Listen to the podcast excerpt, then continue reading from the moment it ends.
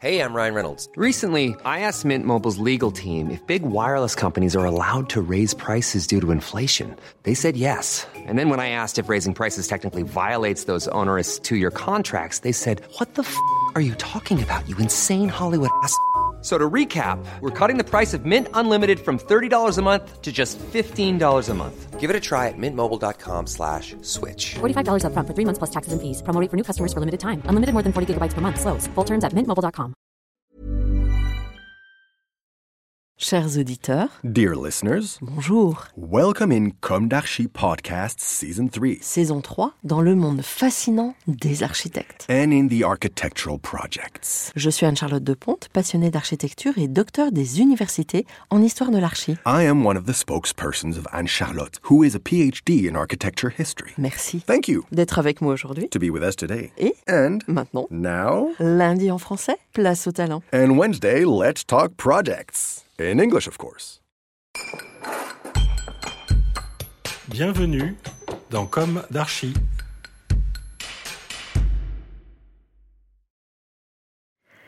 Dear listeners, good morning. This is Esther on behalf of Anne Charlotte. It's good to meet you again in season 3 of Comme d'Archi, episode 41, with a text of Lydia Blasco-Hubero and Marie Noudard, runner-up of Europan 16 competition, with the Bassens for the site in France.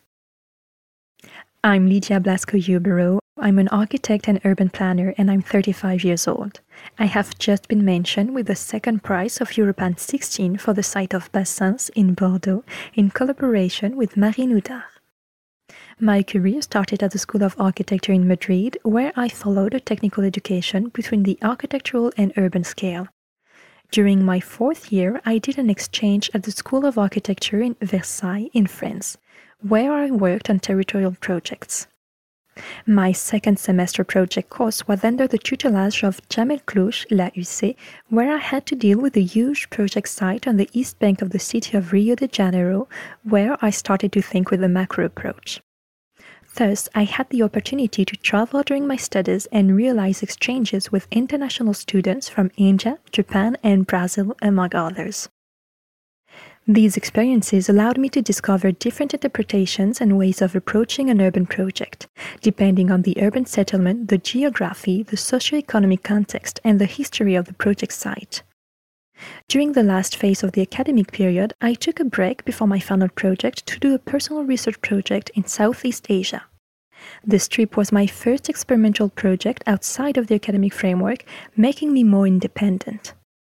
Later, I created an architectural research magazine, Quarter Mag, and started to enter competitions beside my daily professional activity in an urban planning office. These experiences led me to set up my own structure, YAP Office, which develops projects at the crossroads of architecture, urbanism, and public space. My work as an architect is now focused on developing projects with YAP, and I continue to work with collaborators like Marine and UAPS.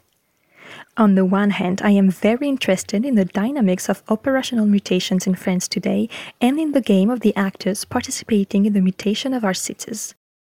On the other hand, I have noticed that the framework of administrative procedures restricting access to orders makes it difficult to innovate in the process of project construction.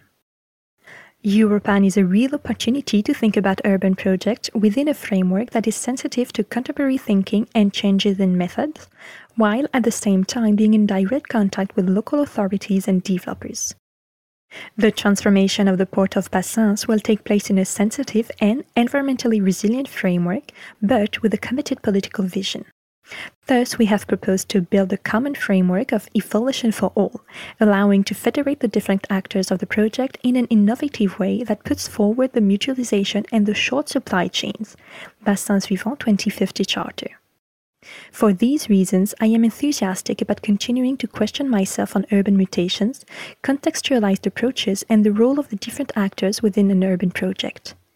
Tomorrow, the city of Bassens will join the port and the Garonne, thanks to the implementation of a virtuous system in which the regeneration of the existing comes first and the living city makes economic programs cohabit with natural environments.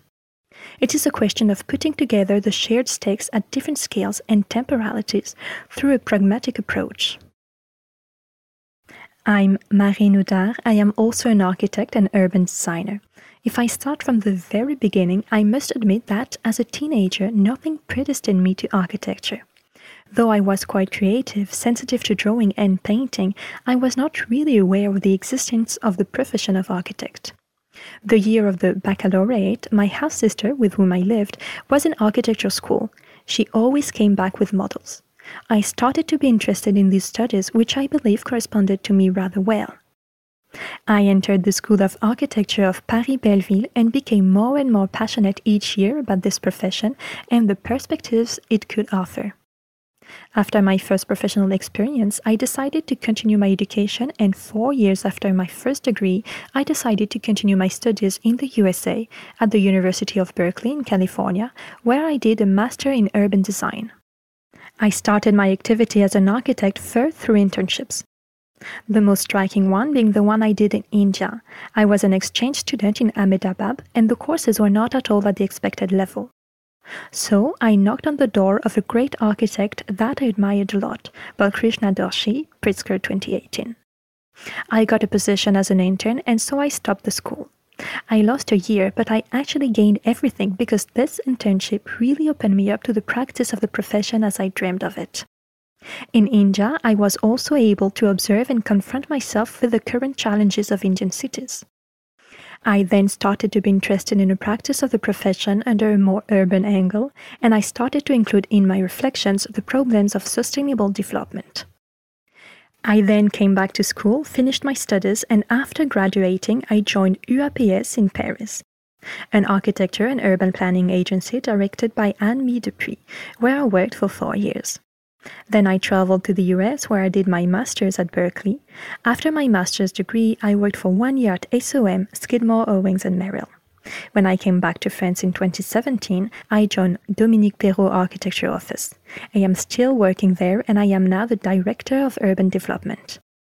I have to say that since my master's degree in the USA, I developed a strong interest in the question of development of waterfront areas. Industries along waterfronts are generally being pushed further away and replaced by new post industrial landscapes, often generic. However, these city port interfaces are strategically located in the cities and can become great sites of experimentation. How can we allow a sustainable industrial growth along rivers in a way that does not block its access, but, on the contrary, allows a better integration into the urban fabric? What if these river industrial landscapes were part of our daily experience in cities? That is why we chose the site of Bassens between the industrial dockland area, the Garonne River, and the town located on the slopes. We were asked to rethink the boundaries created by infrastructures while preserving the efficient connections to the docklands area. Within what we called the strip strategy, we developed a productive landscape that physically reconnects the residential plateau and the river, but also the docklands and its hinterland. We tried to demonstrate that the port of Bordeaux could become a great model of an urban and sustainable site. With our project, the frontier that existed between the industrial zone and the inhabited plateau has disappeared. Inhabitants are invited to discover the formidable industrial heritage of the port. We are happy to have won this competition. Now it's time to develop the project and meet the actors. And of course, to continue our practice, because the beauty of our job is to be able to conceive and imagine possibilities for cities. Dear listener, thank you for tuning in. Let's meet again next week for a new Comme d'Archi in English. And until then, take care of yourselves. Goodbye.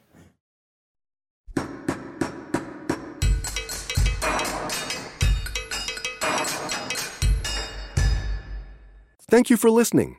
Thanks to Julien Rebours, sound engineer, who is collaborating with us today. Don't forget to tune in to our previews on Instagram at Comme d'Archi Podcast. If you enjoy this podcast, don't hesitate to promote it by giving it five stars and a little comment on Apple Podcast or on your favorite podcast platform. And above all, subscribe to listen to all of our episodes for free. See you soon, and until then, take care of yourself.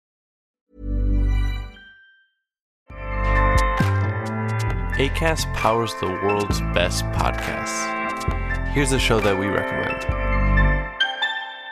Hi, I'm Jesse Cruikshank. Jesse Cruikshank. I host the number one comedy podcast called Phone a Friend. Girl.